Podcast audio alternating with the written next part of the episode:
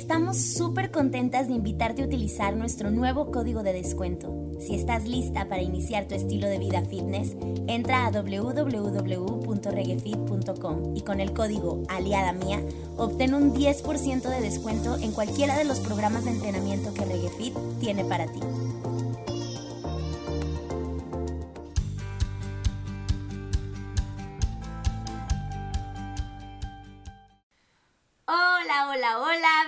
Bienvenidos una vez más a este su podcast favorito, Aliada Mía. Oigan, hola. Hoy estamos de fiesta porque ya saben que Karim y yo, no importa de qué tema hablemos, no importa qué invitado traigamos, siempre terminamos hablando de teatro. Y hoy el capítulo completo está dedicado al teatro. ¡Felicidades por eso! Estamos bien contentas porque hoy por fin tendremos un capítulo completamente dedicado al teatro. Como ya saben, como ya les dijimos, este mes vamos a estar hablando sobre días mundiales y en marzo uno de los días mundiales, mi favorito, es el 27 de marzo, el Día Mundial del Teatro. Entonces hoy traemos a la mejor de las mejores para hablarnos de este tema, a mi mamá postiza. Hoy viene mi gran maestra, mi exdirectora preciosa bella, Janet Villarreal, a hablarnos del Día del Teatro. ¡Woohoo! Hola, Mavi. Hola, Karina. Muchas gracias por esa presentación. Ay, acá en grande. Se llama Aliada Mía, verdaderamente. Sí Muchísimo con esa presentación. Ah. Me, me abruman. No, muchas gracias por la invitación. Yo feliz de estar contigo. Sabes que te admiro mucho. Es un gusto conocer ahora a Karime. Igualmente, y mucho feliz de hablar de lo que me apasiona, que nos apasiona y que hemos compartido tanto tiempo, que es eh, el teatro, ¿no? Yay. Mira, nosotros siempre iniciamos estos capítulos dejando que las personas se introduzcan y se presenten a sí mismas. Entonces, la primera pregunta de este podcast es, ¿quién es Janet? Híjole, pues Janet es una mujer, eh, madre de dos hijas preciosas, es una apasionada del teatro, teatrera, en toda la extensión de la palabra, actriz, eh, que goza muchísimo de compartir eh, experiencias, compartir conocimientos. Amo ser maestra, amo la docencia y, y también soy una apasionada de la vida en general, o sea, el gozo por la vida, por, por vivir, por leer, por aprender, creo yo que, que es algo que me caracteriza. Ay, este capítulo voy a tener mi sonrisota así de que... eh. Oigan, es que yo adoro, adoro a Janet como no tienen una idea. O a lo mejor sí, porque yo creo que fácil ya en más de un capítulo seguro ha salido tu nombre así de que es que Janet. Este, pero eh, este capítulo va a estar bien lindo porque hay un montón de anécdotas que podemos contar las tres individualmente o juntas también de cómo hemos eh, llegado al teatro y cómo hemos seguido aquí en esta luchita, incluso ahora en pandemia que ha sido como muy extraño, pero que aquí seguimos y no nos vamos.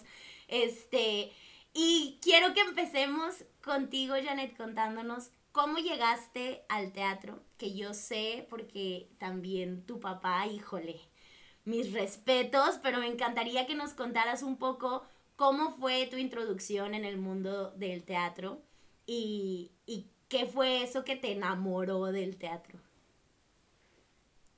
Híjole, vas a hacer llorar.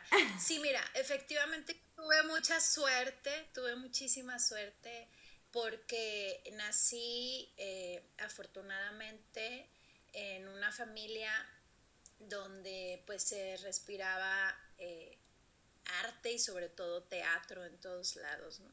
Este, soy la menor de, de tres hermanos y, y, desde que recuerdo eh, eh, el teatro para mí ha sido siempre como un espacio mágico, como un lugar donde sucede y ocurría la magia.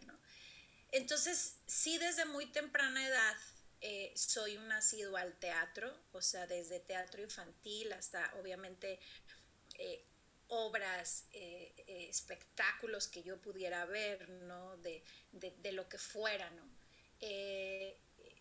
tengo, me gusta hablar en presente, un padre que, que es un ser muy creativo, ¿no? Muy, muy luminoso, muy, con mucha sabiduría con un sentido del humor extraordinario. Entonces, él todo el tiempo estaba actuando en casa, ¿no? Nos imitaba, nos hacía escenas, nos hacía reír muchísimo. Este, porque claro, como una persona, como un hombre de teatro, veía en, la vida, en la gente, esos personajes, ¿no? Que habitaban dentro de la ficción.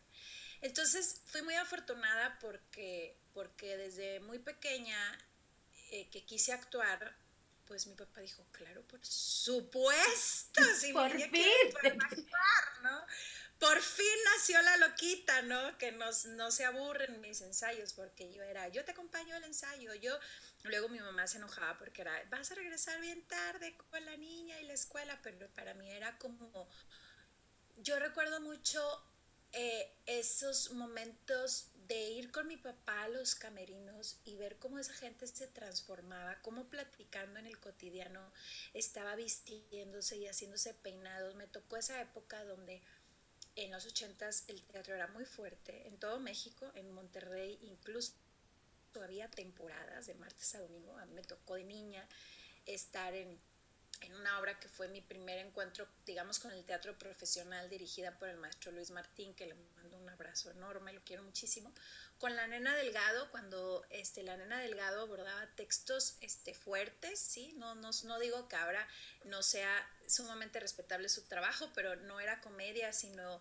en aquella ocasión estábamos haciendo una pura dos con sal, yo era la única niña, y teníamos funciones de, de martes a domingo de martes a domingo. O sea, yo era una niña que mi papá me llevaba al teatro diariamente a dar función. Entonces, imagínate, yo fui, era maravilloso y aparte me pagaban por eso. Claro, qué padre. es lo que se siente más rico. Y yo, o sea, me están pagando por jugar y hacer lo que me gusta, ¿no? Claro que al principio, te digo, yo veía este mundo de camerinos, esta gente que luego me llamaba la atención, que estaba bromeando y hablando de una manera y yo veía que se iba entre piernas y los veía desde este lugar, que salían al escenario y se transformaban y yo decía, wow, yo quiero. esto es mágico, este es un lugar eh, maravilloso, o sea, aquí quiero estar, aquí quiero vivir, ¿no? Y efectivamente luego pasó también, tengo muchos recuerdos, sobre todo a los 12 años, Cassandra, que ya no, ves que es una edad trascendental, porque ya no somos niños, niños, sino ya empezamos como a despertar esta como preadolescencia, esto, este conocimiento no agregado a, ah, entonces las cosas no son siempre como imagino, ¿no? Hay más allá. Y mi papá dirigía una obra este, con el maestro Raúl Morantes, que en paz descanse, maravilloso actor, una voz increíble, y Mayela Navarrete, que se llamaba El Gran Deschave, en el Teatro Universitario, que fue también un exitazo. Y como yo siempre lo acompañaba y él siempre estaba pues entre piernas, no, no se sentaba en el público, no se sentaba nunca, lo, lo conociste, era así ansioso y, y siempre quería este, cerciorarse de que todo estuviera bien, etc. Entonces él me hizo un agujerito detrás de, era una escenografía, pues digamos corpórea realista, ¿no? En la pared de esta casa, era una casa, era un matrimonio. Y entonces yo podía espiar por ese agujerito cómo estaban actuando los actores, las cosas que hacían cuando estaban de espaldas al público y aparte podía ver al público y sus reacciones. Entonces yo me sentía, imagínate, o sea, era absoluto de observar todo desde este lugar, ¿no?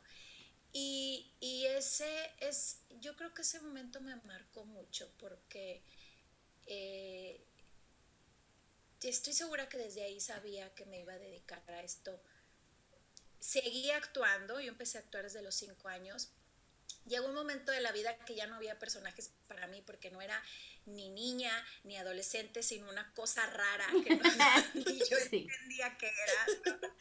Entonces en ese momento empecé a bailar, que tú sabes que también es otra de mis pasiones.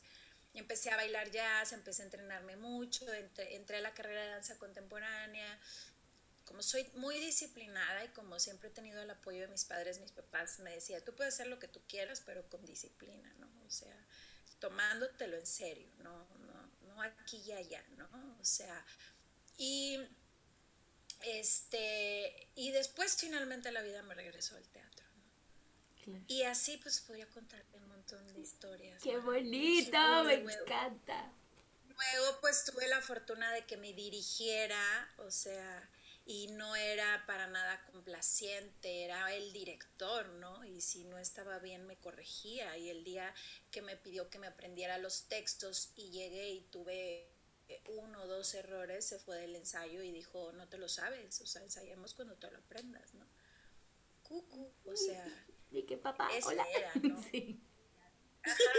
Soy tu hija. Así es, pero bueno, ahí no lo era, ¿no? Era Pero Sí, es muy bello. Yo creo que el teatro te elige. Este, yo creo que, que el teatro nos elige, que, que, que, luego se convierte en algo que, que no podemos dejar. Es, este, sigue, sigue siendo mi amante favorito.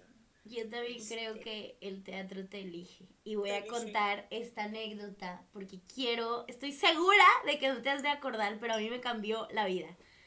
Cuando yo entré a la Facultad de Artes Escénicas, yo iba decidida a entrar a la licenciatura de danza contemporánea. Era mi decisión.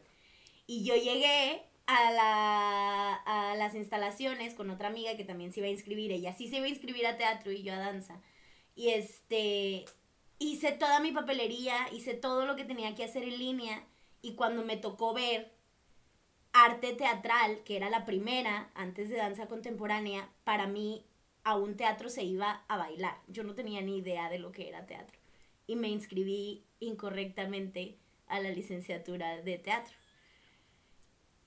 Yo iba para danza, o sea, yo iba a estudiar danza contemporánea porque mi mamá bailarina y yo dije, no, pues es lo que sé hacer y es lo, es lo que quiero, o sea, ahí para allá voy, ¿no? Y me inscribí incorrectamente.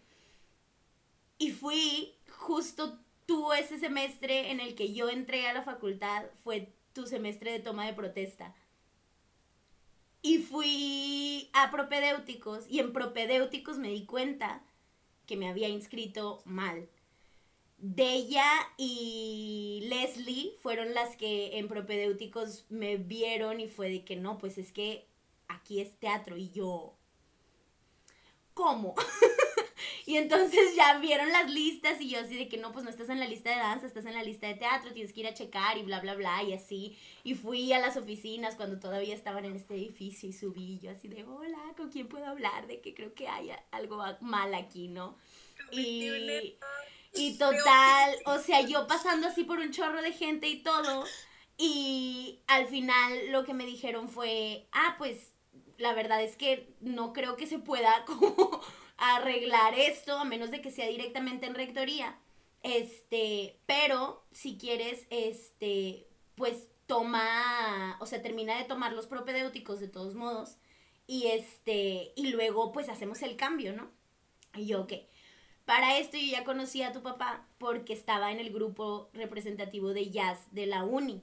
Y cuando fueron los, los exámenes, cuando fueron los exámenes este, de ingreso de la facultad, no los, del, no los de la uni, los de la facultad, nosotros teníamos un, una competencia en Puerto Vallarta. Entonces no presenté el examen con todos los demás. Entonces, por eso yo nunca me di cuenta que me había inscrito mal, porque nunca tomé la audición que todo el mundo tomaron al inscribirse en la facultad. Total, eh, dentro de propedéuticos, el día que nos presentaron, o sea, que te presentaron a ti, eh, al grupo, terminando la, eh, la clase, te dije que me había inscrito mal y que ahora estaba en teatro y que si podía hacer algo. Y yo no me acuerdo que me viste con una cara de que le digo esta niña así. y entonces ese día me dijiste, pues aquí nada más se entra anualmente, no, no hay una inscripción semestral, entonces, ¿por qué no tomas el año de teatro en lugar de perderlo? Y el siguiente año te inscribes a danza y las, las, las que son de la universidad, pues las vas a tener ya exentas de ese semestre. Y yo, ok. Y me quedé en teatro para siempre. Nunca más me volví a cambiar a danza. No me sabía esa historia. No puedo creer que no te la supieras, Karime. siempre se, se la he contado un chorro de gente porque era así de que, ¿cómo? ¿Cómo no? O sea, no entiendo. Y me Oye, quedé. qué bonito. Y, y Pero me qué quedé. bonito eso que dicen, de que al final el teatro te escoge porque también mi experiencia de entrar al teatro fue muy sorpresiva. O sea, nunca de chiquita estuve en cursos y así, de la Casa de la Cultura y así, pero realmente nunca fue un plan. O sea, llegó y dije, ok. Sí, es una locura. Y, las obras, una de las obras que hizo que, que conociera ahora sí lo que era teatro fue La Sociedad del Ocio. Y me encantó. y a- ahí actuaba Janet y yo fui a verla, fui, creo que esa vez fue en Colegio Civil y yo me sé, o sea, nunca había visto una obra de teatro así, o sea, yo creo que lo único que había visto era cuando venía de que de Peter Pan o esas cosas de más de chiquita, pero que no identificaba que era teatro. Entonces jamás había visto una obra de teatro y esa fue la primera obra de teatro que vi, porque prácticamente fue de que tienen que ir a ver esto y yo, ok, ok, voy a ir a verla, de que no sé ni qué es esto. Y, mm, o sea, me cambió la vida completamente porque dije, ah, ok, es como una película en un escenario, de que me encanta, esto me fascina. Y de verdad no tenía ni idea de lo que era, o sea, y ya estaba dentro de la carrera y no tenía ni idea de lo que era y me enamoré. Y ahí me volví la loca, Karime no me dejará mentir que jamás fui buena para la escuela, jamás saqué buenas calificaciones y entré a la facultad y toda mi familia era de que, disculpa, ¿qué? ¿Que sacaste 100? ¿Qué? ¿Que no reprobaste nada? ¿Qué? ¿Qué? ¿Qué?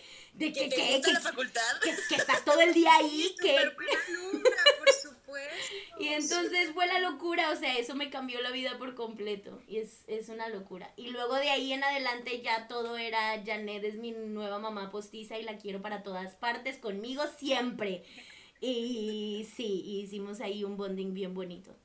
Y así las anécdotas de cómo uno llega al teatro, porque el teatro te elige a ti. Oigan, a ver, ahora sí. Vamos a adentrarnos todavía un poquito más en los temas de, de teatro, de teatralidades. Eh, bueno, ya lo, ya lo dije un poquito, pero entonces lo repito, yo a Janet la conocí cuando le tocó entrar a la administración como directora de la Facultad de Artes Escénicas. Y yo quiero que tú nos cuentes lo que es ser directora de una facultad, este, de una facultad tan complicada dentro de la universidad, porque es una facultad que pareciera que la tenían así como, pues todavía ni sabemos si eso no es, hay muy poquitos alumnos y de repente es así como que, que existe una facultad de, de teatro, de danza, ¿cómo? Y es tan, tan extraño ese, esa vibra que tiene que, que sé, porque también me tocó vivirlo contigo, sé lo difícil que es ser directora de una institución así.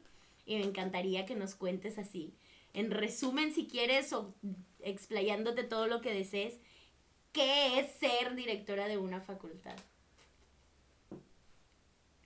Bueno, yo también quiero que me cuentes cómo es que haces preguntas tan complicadas. Porque esto que me acabas de preguntar es, ah, ok. Sí, obviamente es, ha sido mi mayor reto, definitivamente, profesional. La vida también me puso en ese camino de la gestión, de, del servir, ¿no? Que es muy diferente al trabajo del actor. Eh, Claro que el actor también está al servicio del arte, al servicio de su personaje, al servicio del mensaje, pero acá es muy diferente porque eh, el trabajo tú lo tienes que hacer para trascender en el otro, en tus estudiantes, en tus egresados, en los programas educativos. Fue muy difícil, Cassandra, aparte por ser mujer, ¿eh? Claro. Lo tengo que decir. O sea, eh, eh, llegar a un puesto que es de un funcionario público, ¿no? Donde está lleno de hombres, donde tenía yo 32 años, o sea, era, eh, me acuerdo que en las primeras juntas, yo llegaba a, las juntas de consejo universitario, yo llegaba y me decían, eh, los estudiantes van en la, sentados en la parte de arriba, ¿no? O sea, porque me veían súper joven, claro. Y yo así como, ah, no, soy la directora, ¿sabes? O sea, directora, mujer, actriz, ¿no? Este, joven. Entonces, sí era muy difícil porque tenía eh, todas las de perder. O sea, la gente estaba en, en qué la iba a regar esta niña para empezar, ¿no? Esta loquita amante del teatro, ¿no?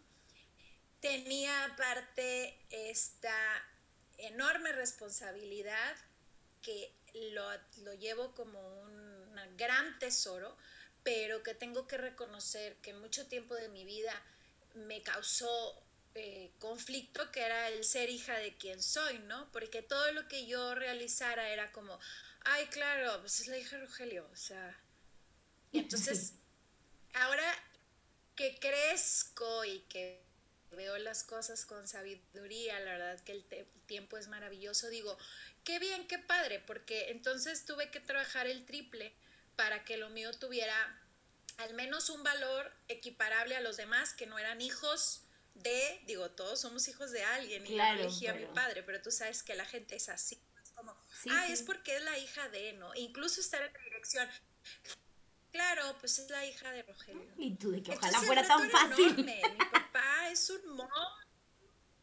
Es un monstruo en el sentido de, de que es un ser súper sabio que tiene un súper camino recorrido, que él inició el teatro junto con otros inquietos en la universidad, este, en talleres de prepa, de, o sea, él picó piedra, abrió caminos y es, este, e, era un trabajo que yo veía y tenía su ejemplo, ¿no? Pero las tenía difícil, la tenía muy difícil. Aparte tenía dos bebés hermosas que amo, dos bebés de tres y un año. Y encima, tú sabes bien que a los seis meses que yo tomé protesta como directora, me separé. O sea, sufrí una ruptura. Este, ahorita ya tengo lo mismo, este, divorciada, que, que bueno, que también fue una de las mejores decisiones que pude tomar. Este, pero que también ha sido una batalla, ¿no? Entonces era como, a ver, tranquila, o sea, o te divorcias o asumes la dirección o atiendes a tus hijas o actúas, porque yo de entrada me puse, en resumen, varios retos.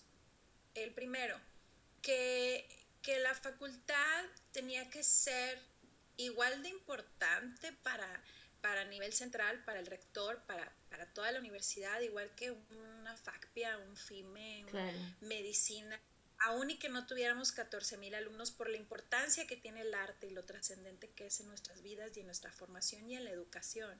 Entonces yo iba a luchar por tener esa calidad y por tener las acreditaciones que ellos tenían para, como tú dices, para empezar a que nos voltearan a ver. De aquí hacemos cosas y nuestro trabajo es difícil, es un oficio no y también merecemos espacios, merecemos presupuestos, merecemos apoyo, ¿no? De entrada ahí, no como, ay, tienen 200 alumnos ahí que se arreglen, ¿no? Entonces yo soñaba con todo esto que finalmente se pudo llevar a cabo de tener unos espacios maravillosos que pudiéramos convertir en teatros, un, en todo lo que se convirtió después la facultad. Eso por un lado, y la dignificación de eso, del, arte, ¿no? Del, de, de, la figura del bailarín y del actor, que el, que el trabajo es tan efímero, tan... Eh, eh, es la obra artística, se acaba y ya no hay nada, no, no es un cuadro que se queda en una pintura, no es una película que se queda para siempre y te consagras, es el momento, ese constante presente donde te entregas, te enfrentas al otro y, das, ahora sí, todo lo que eres y ahí se acaba, ¿no? O sea, entonces era como muy importante para mí como esta dignificación.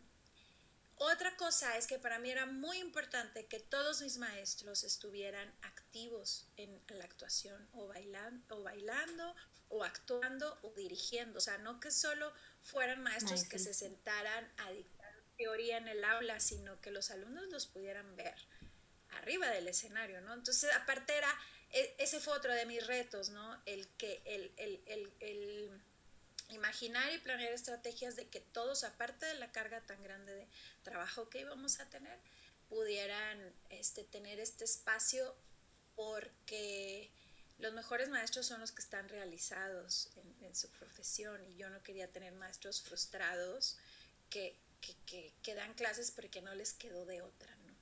Cuando dar clases es, es de tener vocación, ¿no? De, de Totalmente. y de inspirar, ¿no? Y, y, bueno, también crear la maestría, ¿no? Porque también teníamos que tener una maestría, ¿por qué no podíamos tener un máster en, en, artes escénicas, ¿no? Nos merecíamos como un posgrado y un sinfín de retos y de cosas. Fue difícil, claro, fue muy difícil. Hubo obstáculos, hubo muchísimos obstáculos. Eh, ¿Valió la pena? Sí, valió la pena. ¿Volvería a pasar por eso? Sí, volvería a pasar por eso, porque la satisfacción de luego mirar atrás y ver todo lo que se ha logrado en un trabajo en equipo, porque no lo hice yo sola, uno no puede hacer nada, sino de haber logrado ese trabajo en equipo, que todos de verdad amaran su escuela y así de, ah, contra todo, vamos a crecer y y, vamos a rediseñar y vamos a producir cosas interesantes y nuestros estudiantes van a estar en festivales y también para mí era muy importante que los vieran en otros lugares, no nada más de México, sino donde fuera, ¿no? Fuera del país. Y es para mí increíble decir, wow, sí se pudo, o sea, sí, sí se cumplen finalmente esos sueños cuando, cuando yo creo que la clave es el amor, ¿eh? Suena bien cursi, tal vez, pero la clave es el amor.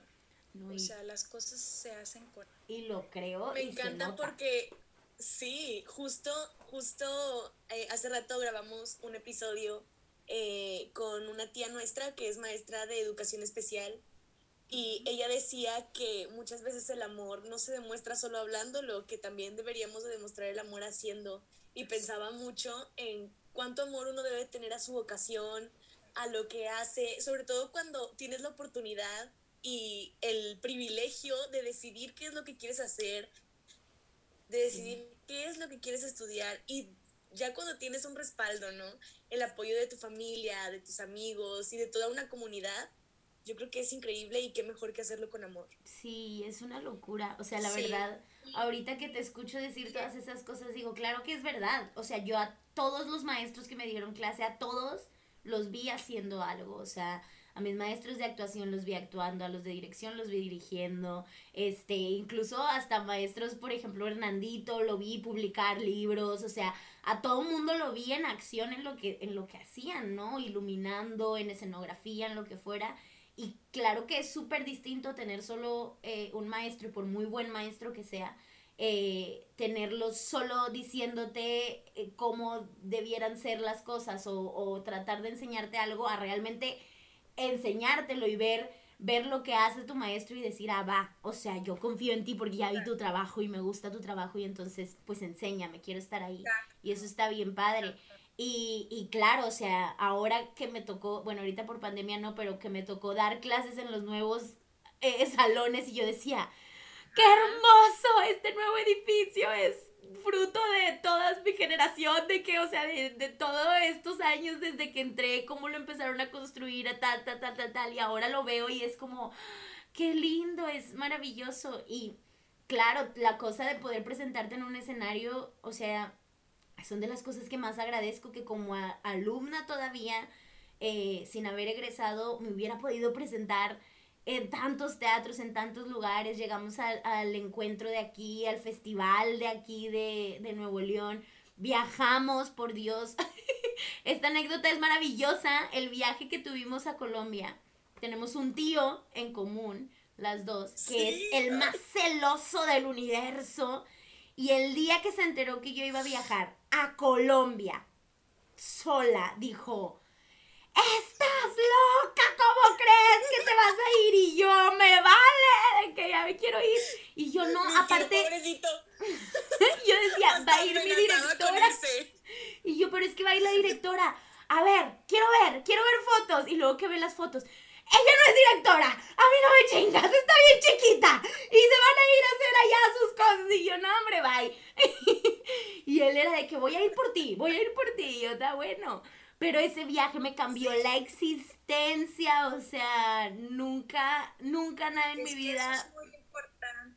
Sí, nunca nada en mi vida me ha abierto tanto los ojos como viajar así, viajar con una comunidad de teatro, conocer cómo es el teatro en otras partes de América Latina, ver cómo esas cosas sociopolíticas las hemos vivido todos iguales y cómo las pasamos al escenario. Para mí fue una cosa increíble ese viaje y más contigo. Ay, gracias, hermosa. Para mí son experiencias que guardo con, con mucho cariño y con mucha satisfacción, porque sí fue un trabajo difícil en el sentido que antes de conseguir todo eso había que demostrar que éramos serios, que, son, que no somos ningunos improvisados, que somos disciplinados, que, que eso es lo que la gente que no sabe todo el trabajo que hay detrás del actor, del director, del escenógrafo, del bailarín, cree, ¿no? O sea, eh, cree que, que, que, que, nos gusta, que es un hobby, ¿no? Que se nos da. No, no, es un trabajo serio, eh, es muchísimo trabajo. Al contrario, es entender todo, todos los oficios de todos, ¿no? Todo este complejo comportamiento sí. humano, porque me tocará hacer cualquiera de ellos, ¿no? Es eh, el, el, nutrirte eh, espiritualmente, leer un montón, este, preparar tu cuerpo, o sea, y, y nunca terminas de aprender, o sea, claro. yo ahora mismo sigo actualizándome, sigo tomando seminarios, lo sabes, te invité, y es un trabajo que no termina. Claro. Este, pero sí, cuando se hace así con amor, con, con disciplina, con, con, con, el corazón pues en la mano, eh, yo creo que sí, la magia ocurre. Ay, qué bonita. Me encanta, me encanta cómo hablas, cómo hablas del teatro. Bueno, yo no conocía a Janet y me encanta cómo hablas del teatro cuando contaste esta experiencia de que tu papá te hizo el, el agujerito en la escenografía y cómo veías todo. Qué bonito hablas. Imagínate cómo era tenerla de maestra, era lo mejor. Lo mejor sí, de lo qué mejor. bonito. Este, quiero que, ay, quiero, quiero entrar así a, a la polémica. Quiero que nos digas un poco cuáles fueron tus mejores experiencias arriba de un escenario, ya sea porque tus obras favoritas o tus personajes favoritos o como experiencia por, Más difíciles. por viajes o por ser más complicados o por dirección, no sé, así como esas experiencias favoritas que tienes arriba de un escenario, ya sea en teatro o danza, en- dejemos entrar a la danza un poco. Y también quiero que nos cuentes, yo ya sé uno, pero quiero saber si hay más. Estos, estas obras o estos personajes que son una frustración de algún día los voy a hacer o a lo mejor ya no los puedo hacer, pero como me hubiera encantado hacer estos personajes. Sí, Julieta, hasta mi papá se llama así y ya tengo 40, o sea, olvídalo, no va a suceder. Este, Yo siempre le decía que no importa. fuera de que Julieta mm, a sus 40 años, etcétera. No, pues mira, el, el- como que todos los personajes te dejan algo, ¿no? Yo, yo, yo disfruto mucho cada uno de los trabajos, pero sí invariablemente hay, hay trabajos que, que, que de verdad te cambian, como Sí. tú dices, ¿no? Yo, por ejemplo, este, pues atesoro tres eh, como eh, hasta ahora. Bueno, no, cuatro. Ah, qué difícil. Sí, está bien.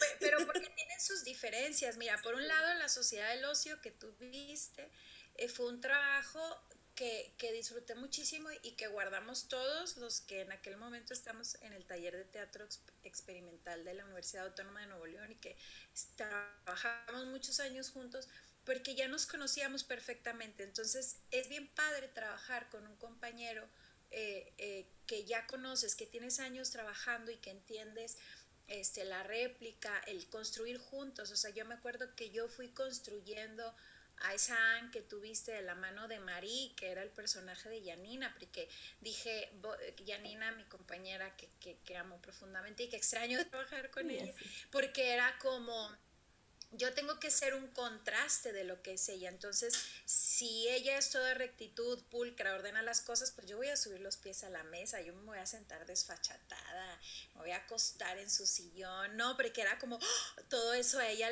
la, molestaba, ¿no? Y entonces era, fue un personaje con el que me divertía muchísimo, porque creo que lo llegué a entender muy bien a, a, a, a pesar de que, eh, ¿sabes por qué? Porque no la prejuicié nunca o sea, a pesar de que yo sabía que Anne tenía un gran vacío y por eso hacía lo que hacía, tú sabes que la obra tiene un tema fuerte, ¿no? es, es una obra que plantea una pareja acomodada que da otra pareja que, bueno, no están casados ni son novios, solamente son como una pareja sexual y que ahí en la cena y en las copas se plantea este, hacer swinger, ¿no? O, hacer un trío, o sea, temas como muy delicados que con los que yo no comulgo, respeto mucho, pero no van mucho conmigo.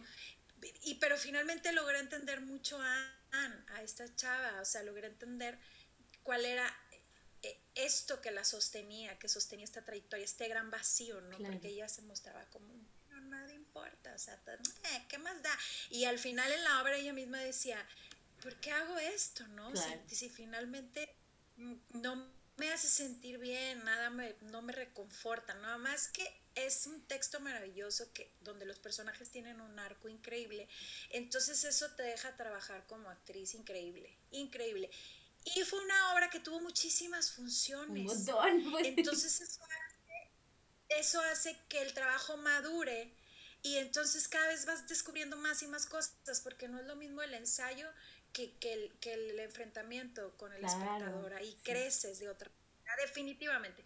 Entonces, pues una por supuesto es San, de mi querido maestro Sergio García, que, en paz descanse, que aparte fue alguien que siempre me consideró en sus obras desde que me conoció, siempre, ya las últimas me pudo mucho no haberlas hecho porque yo estaba como loca en la dirección. Estando en la dirección, obviamente, sí me propuse hacer mínimo un trabajo al año, pero pues tenía muchas invitaciones y no podía hacer todas por, por, por, el trabajo, ¿no? Este, otros dos personajes, sin duda, la dirección de mi papá, porque mi papá es un gran director de actores y era un gran, todavía hablo en presente, te digo, eh, de actores, y entonces él, eh, tú llegabas al estreno sin tener ninguna duda, o sea, no era como, a ver, a ver este momento, a ver cómo sale cómo lo hago. No, jamás. Sabías perfectamente por qué hacías, o sea, cómo debe ser el teatro finalmente. Entonces, hay, hay, dos personajes, uno eh, que hice eh, con Roberto Rodríguez que se llamaba Casa Llena, este, que era una obra que se disfrutaba mucho porque era hiperrealista, o sea, se desbordaba el agua de la cocina, eh, poníamos el café y en un momento determinado la tetera pitaba, ¿no? Cuando era, era una pareja donde ella sufría violencia, ¿no? Doméstica, ¿no? Eh, había una bici donde yo me subía a hacer ejercicio, o sea, todo, eh, estaban en un departamento, o sea, la gente iba ahí este, a observar la vida de este par y, y era un trabajo que me llegaba a, desmoronar, a, quebrar, a llegar a un, punto final que yo disfrutaba muchísimo, porque el teatro debe ser eso, asistes llorando, asistes en el drama total, el teatro es disfrute, en el momento que empezamos a, a sufrirlo o con nuestras vivencias o con nuestros registros, que algo anda mal en la técnica o no estamos entendiendo la ficción, ¿no? O sea, el teatro es para, es placer. Entonces, este ese es otro de los trabajos, esa es Sara, una obra de Estela Leñero. Ahí tengo que hacer una pausita, porque es que uno de mis recuerdos más bonitos con tu papá es que cuando recién empezó el taller y una vez tuvo una junta con nosotros, con todos los miembros del taller, en su oficina, todavía estaba en colegio civil, este, a todos nos puso la escena donde estás abajo de la mesa llorando porque estaba súper orgulloso de esa escena. O sea, fue, es que esto es el teatro, ¿no? Y nos lo puso a todos y ahí estábamos todos, Itlali, este, Mariel, estábamos todos los que estábamos en el taller y todos así de, wow, porque fue una obra que pues no nos tocó porque estuvo antes de que entráramos nosotros a, a la carrera, pero ver ese pedacito para mí fue así de... Tenía que hacer esa pausa porque me acuerdo mucho de eso. Hubiera encantado, te hubiera encantado esa obra. Y, y, y, y, bueno, y que también fue una obra que tuvo mucho éxito, o sea, que la gente salía, eh, que, o sea, yo me acuerdo gente que iba a felicitarnos y me abrazaba llorando y, y yo, a ver, tranquilo, de que no me soltaba y de que, pero sobre todo, y, muchas mujeres de, yo soy ella, o sea, a mí eso me pasó, ¿no? Y, y, odiando al pobre Roberto, ¿no? porque era una violencia sutil, eh, tremenda, ¿no? O sea, tremenda de acoso, de violencia. Y, y, bueno, Oleana es un otro trabajo que disfruté mucho también con la dirección de mi padre, porque Oleana era una mujer que no tiene nada que ver conmigo. Y, y, y, me encantó construirla, era así como una ratita extraña que se paraba rarísimo, ¿no? Entonces pude construirla desde su corporalidad, desde cómo movía sus manos, desde su intensidad. Y, y tiene que ver mucho la, la dirección, obviamente. Y bueno, un reto físico eh, así de, de riesgo, temor, pues fue trabajar con Richard Viqueira, ¿no? Que tú sabes que es un loco atrevido del teatro. Y pues hasta te me lastimaste. Sí, y su filosofía es este, pues que si no hay temor y si no hay riesgo, no hay nada, porque él hace más bien una mezcla de performance, ¿no? Este, más que ficción es un performance. Y sí fue todo un reto montar esa obra en un mes, entrenarse porque era un trabajo pues ahora sí que de cardio y de trabajo corporal y físico tremendo y corriendo riesgos y como tú bien dices, finalmente hubo un accidente, ¿no? Que, que se superó, que no pasó a mayores, pero esas cuatro obras, sí, así como oh, personajes, personajes frustrados, pues muchísimos, y como ya y todo, yo quiero hacer todos los del mundo. Y otro es Cleopatra, pero parece que ese sí, sí va a ver la luz. Ese ¡Qué padre! Sí, ese sí. Entonces, pues ese no puedo decir que es frustrado porque ya estamos trabajando. Solo Julieta. Es que a mí me encanta esa historia de que siempre quisieras hacer Julieta y yo hazlo y ella no puedo y yo sí puedes. ¡Qué bonito! ¡Qué padre! siempre. Ay, quien quite y le tocará a alguna de tus nenas entonces hacer Julieta. Imagínate.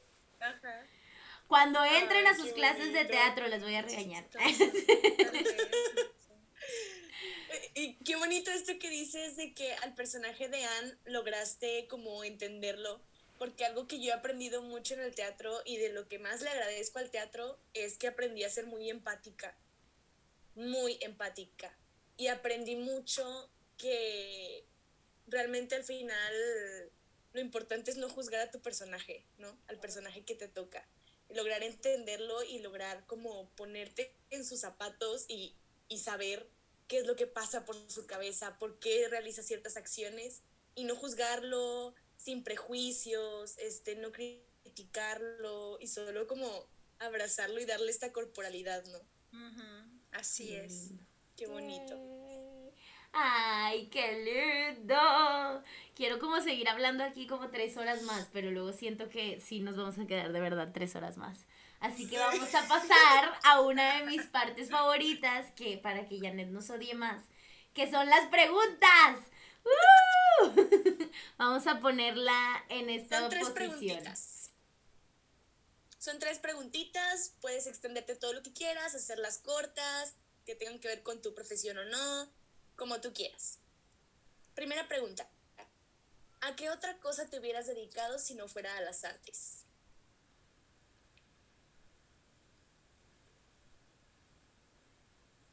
No sé, de niña yo decía que quería ser artista o cajera de gigante. Gigantera, un supermercado que ya no existe, lo recuerdo ahorita porque mi papá y mi mamá decían, ay, ojalá que sea artista, ¿no? Pero bueno, no, ¿sabes qué? Yo creo que tal vez hubiera sido psicóloga, este, o hubiera sido también abogada. Mm. Eh, o sea, esas dos, esas dos, este profesiones me llamaban también mucho la atención, porque tengo que decir, cuando yo soy comunicóloga también, porque cuando, o sea, yo, yo quería ser actriz y quería ser bailarina y quería cantar y quería hacer todo lo que tuviera que ver con, con el mundo del espectáculo. Pero en mi época no había una licenciatura. Entonces mi padre me dijo, tú vas a hacer todo eso, por supuesto. Él estaba entrando de director y también, pues gracias también a su trabajo pudimos, o sea, los programas se pudieron hacer licenciatura, porque antes era una escuela. De artes. Entonces me dijo, está perfecto, pero estudia una licenciatura. Nada más, o sea, estudia una licenciatura porque no te vas a sobrar para nada, la vas a necesitar. Luego, si quieres estudiar un posgrado, ya tienes tu licenciatura. Y por eso eh, decidí y entré a, la, comunicación, pero antes de eso, eh, psicología y, y derecho me llamaban mucho la atención debo admitir que probablemente escogí comunicación porque estaba muy cerca de artes escénicas y me interesaba, yo comunicación, lo que me interesaba era llegar rápido a artes escénicas porque era así como, ah, mi casa. Este, eh, ahora mismo soy, estoy bastante decepcionada de, de, de, de los medios, ¿no? O sea, creo yo que es, es un trabajo que, que, se ha denigrado bastante, lamentablemente, muchísimo, muchísimo este, que ya no, no, confío, no, no, no, no hay alguien en el que pueda confiar su veracidad, ¿no? que se gane como esa confianza, ¿no? porque, porque es, es terrible lo que hacen, ¿no? y sobre todo el poder que tienen. ¿no? Ay, sí, no, es horroroso. Para ¿no? Cualquier cosa, ¿no? Y, y, y bueno, Tal vez eso, psicóloga, sí. Me, me, encanta así como eso de, de, entender también el rollo de ayudar. Entonces, eh, creo yo que, que, por eso una de esas dos, no sé. Es, pero, pero, pero en, en, alguna vida muy muy alterna esta, ¿eh? a mí déjenme avisarte. No me veo yo haciendo otra cosa. Me encantó porque te hicimos la pregunta y fue como. Uy. Nada. Y decía, se me hace que no tiene otra opción. Nada, o sea, nada. nada, nada. O sea, las contesté porque soy muy obediente. soy una buena. Quiero aquí romper con la estructura de aliada mía, pero realmente. esto es lo que es. Me encanta. Ok. Segunda pregunta. Un consejo que le darías a chicas mujeres que buscan seguir tus pasos. Siguieran sus pasos. Sus pasos. Sus pasos, su voz, sus sueños. Precisamente eso, que encuentren su voz, sus sueños, no, que no vivan el sueño de otros, ni siquiera el de sus padres, que, tengan, eh, que puedan abrirse y tener la sensibilidad de identificar cuál, cuál es su más grande sueño y que luchen por ello y que, um, y que sean disciplinadas mucho. O sea, eh, todo requiere de disciplina, de pasión, eh, de mucho amor, pero, pero sí de mucha entrega o sea, se es actriz o se es bailarina todo el tiempo, no cuando llegas al aula. Claro. Te despiertas y eres eso. Vas en el autobús, en el camión y eres eso y tienes la responsabilidad de observar, como tú dices, de entender por qué dos personas están discutiendo, ¿no? O sea, eso sé siempre, ¿no? Y no es magia, yo creo, o sea, eso que llaman como talento, yo no creo que sea como una luz eh, que estemos como iluminados o que el espíritu de, de, de Stanislavski se nos metió por los pies cuando estábamos dormidos y nos levantamos con mucho talento. Yo, yo eso lo traduzco en trabajo, en disciplina, ¿no? O sea, creo que eso se puede forjar. No, ojo, no digo que haya personas que tengan ciertas habilidades y destrezas y aptitudes muy interesantes, ¿no? O sea, y que eso se note o que, o que tengan un cuerpo bastante formado y que eso se agradezca y se note, eso es otra cosa. Lo que digo es que esta cuestión como del cosa cósmica, mágica, musical, única que se tiene o no se tiene, no lo creo. Yo creo que se tiene agallas, se tiene valentía, se tiene amor. Y, el trabajo te lo regalas si lo haces de corazón, te lo va poniendo en, tu camino, pues. Justo en nuestra primera temporada tenemos un capítulo que se llama El arte se lleva en la sangre y una de nuestras conclusiones fue que no importa si descubres el arte a tus 30, o sea, mientras tengas la disciplina, las ganas de aprender, las ganas de crear y de crecer, el arte se puede volver parte de ti a tus 30, a tus 40 y no necesitas estudiarlo desde chiquitito, ¿no? Creo que, creo que es algo muy bonito eso de que con disciplina y con ganas de hacer las cosas, de verdad. Pensar así, ¿no? Que si no es ahora, pues ¿cuándo? Si no soy yo, ser? Si no es aquí, ¿y dónde? Efectivamente. no dinero. No, pues nunca. Cuando viaje, no, no, no, pues es el aquí y el ahora, ¿no? Este, el que hay que habitar, y el que hay que aprovechar. Entonces, sí. Ay, qué bonito. Ves que es la mejor maestra de todo el mundo mundial. ok. Última pregunta y probablemente la más difícil según lo que nos dijo Janet. si pudieras garantizar que todo el mundo leyera un mismo libro, viera una misma película, una misma serie, escuchara una misma canción, lo que sea, ¿cuál sería? Ya está sufriendo. Estoy sufriendo muchísimo porque aparte soy Libra y soy muy Libra. ¡Oh, yo también soy Libra! Entonces ya no tú sepas tenemos un ah. terror y me metes en el peor conflicto del mundo en decidir. Porque ahorita te voy a decir uno. Voy a colgar, me voy a despedir y le voy a estar contando al rato a mi mamá, este, no, ¿por qué? No me acordé de este otro que es mejor. O sea, me ponen en súper, súper, La enfermedad de los libras es la indecisión, definitivamente. Yo también soy libra y te entiendo mucho. Ya. Es. Entonces, Lamento ponerte en esta encrucijada. Mira, yo no, yo ahorita mismo no te puedo contestar porque es demasiada responsabilidad decirte que lo deberían leer todos. Te puedo decir que hay un libro que marcó mi vida cuando yo era muy joven y es un libro muy corto y es un libro que puede leer, digamos, como toda la familia. Es un libro así, además, para quien no le, quien, quien le saque a las, a las paginitas. Y ese libro es Novecento de Alejandro Barico.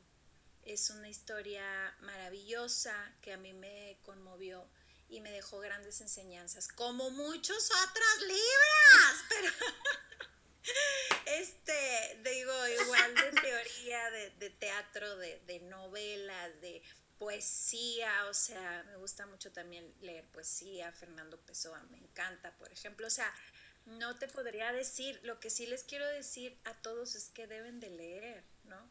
Lo que puedan y lo que tengan en sus manos, porque eso los va a ir, les va a ir haciendo un criterio, así como Cass y tú, que luego ya tienen, pueden hablar de qué libros son los favoritos y por dónde me quiero ir y estas cosas, ¿no? Yo te puedo decir que leo de todo, o sea, desde ahorita que estoy leyendo un libro de Jorge Bucay que tiene que ver con el duelo y las, las, las muy pertinente a lo que pasé yo con mi papá y en, cómo podemos trascender todo eso y cómo nuestra inteligencia emocional y cómo hay mucho, o sea, hay un proceso para todo, como también leo teatro, como también leo este, teóricos del teatro, ¿no? O sea, este, como con el maestro Jorge Eines, que me, me devoré todos sus ocho libros desde que lo conocí, me enamoré de su trabajo, de su técnica y de, y de su forma de compartir. Entonces, hay que leer, este, hay, hay, que ver buen cine, pues este también hay muchísimas películas. No sufras. A ver, mira, yo voy a decir una que está, es de mis películas, tengo pocas películas así de que toda la vida sé que ya van a ser mis películas favoritas. Y una fue gracias a ti cuando me diste clase de actuación frente a la cámara y me presentaste a Meryl Streep en Los Puentes de Madison. Y yo llegué a mi casa, vi esa película, lloré como jamás en la vida había llorado con una película y dije, ¿qué? Y fui literal a buscarla por cielo, mar y tierra hasta que la encontré, o sea, un DVD así, de que, y lo tenían baratísimo y yo la quiero, la necesito y todavía la tengo guardada en DVD. Bueno, las mujeres deben de ver los puentes de Madison, sí, claro. Es muy precioso. puedo elegir. Es una película que aborda la,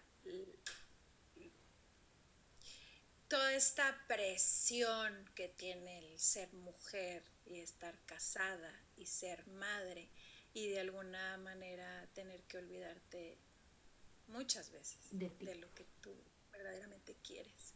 Es, es, es guía, pero además está muy bien contada, porque no es que juzgue eh, el, el, el, ni la sociedad, ni a los hijos, ni al esposo, es solamente personal, claro. claro, es que ocurre, ¿no? Sí, Cassandra, gracias. Ya ves, ya te salvé de una. es que esta se volvió una de mis películas favoritas. Yo me ha recomendado un montón de películas gracias a esa clase y después, pero esa fue una que, que dije, ya, o sea, jamás voy a poder mm, olvidar esta película, es una joya. Y este, y, y ves, ves, ya te ayudé con una. Gracias. No me acuerdo qué iba a decir, iba a decir otra cosa y se me olvidó, pero bueno, ya quedó de perdido la película.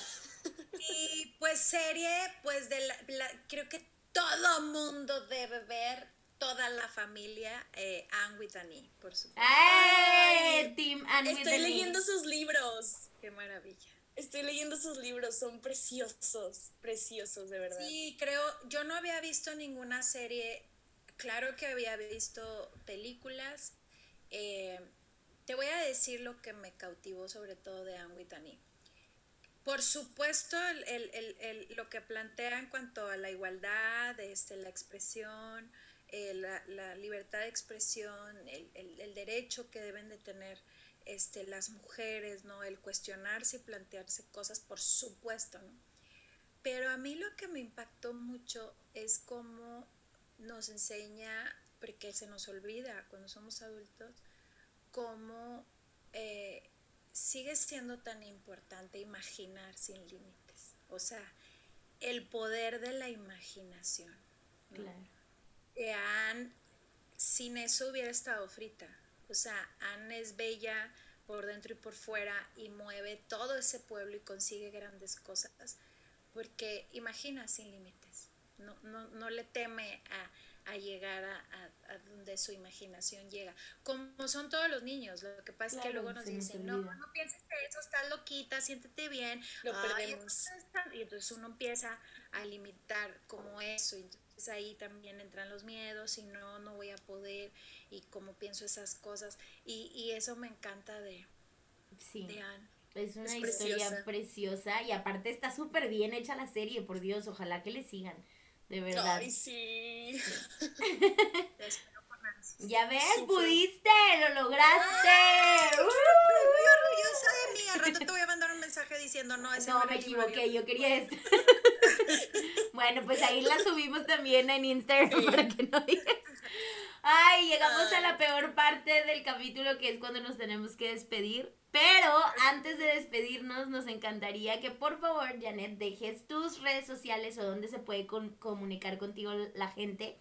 Porque aliada mía, su propósito principal, principal su propósito principal es crear aliados. Entonces, la idea es que si alguien que está escuchando este podcast hizo clic contigo, con algo que dijiste, si te quiere mandar un mensaje por X o por Y, puedan mandarte un mensajito, seguirte y convertirnos todos en grandes aliados. Oye, pues con mucho gusto, eh, eh, con mucho gusto.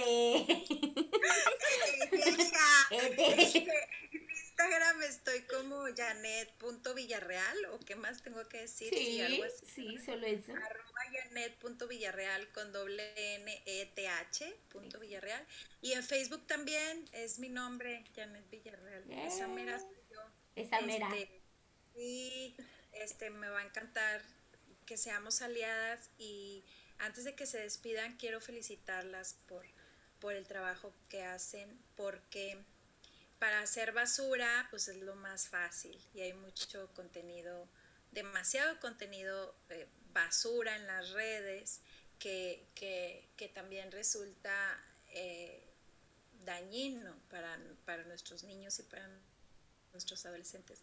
Poco, poco contenido valioso a conciencia y sobre todo con las ganas de, como dices tú, crear redes de apoyo, sentirnos que no estamos solas, sentirnos juntas y sobre todo compartir valores y cosas valiosas. Y creo que este es uno de ellos, entonces felicidades. Ay, qué hermosa. muchísimas gracias. gracias. qué bonito. Fue un gustazo, Janet, conocerte de verdad. Casi siempre me hablaba maravillas de la famosísima Janet. Es que, me quiere mucho. Es mi mami postiza. Y, y, lo entiendo, de verdad. Fue un gustazo conocerte. Qué bonito hablas. De verdad, me encantó. Y muchas gracias por acompañarnos. No, gracias a ustedes por invitarme, con mucho gusto. Yo me hubiera encantado verla. Ay, ya sé. Nos va a faltar. Pero después volveremos a los capítulos presenciales y te volvemos a invitar. Sí. Yo ya ni hablo mucho más porque si no luego lloro, pero ya sabes que te adoro con todo mi corazón porque eres mi mami postiza del alma, porque he vivido un montón de cosas contigo y gracias a ti y te adoro. y también me inspiras mucho y aprendo de ti mucho, Cas. Gracias. Mm, besitos y abrazos virtuales. Hay que vernos prontito de todos modos. Muchas gracias a todos los que estuvieron escuchando este capítulo. Recuerden que nos escuchamos todos los miércoles a las 4 de la tarde en Spotify y en Apple Podcast y que pueden ver nuestras caritas en YouTube. También recuerden que pueden seguirnos en nuestra cuenta de Instagram como arroba aliada.mía. ¡Ey! Y no nos queda nada más que decir. Bye. Bye. Adiósito.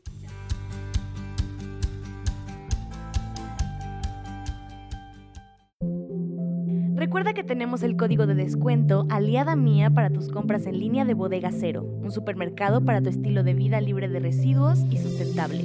Te esperamos en www.bodegacero.com.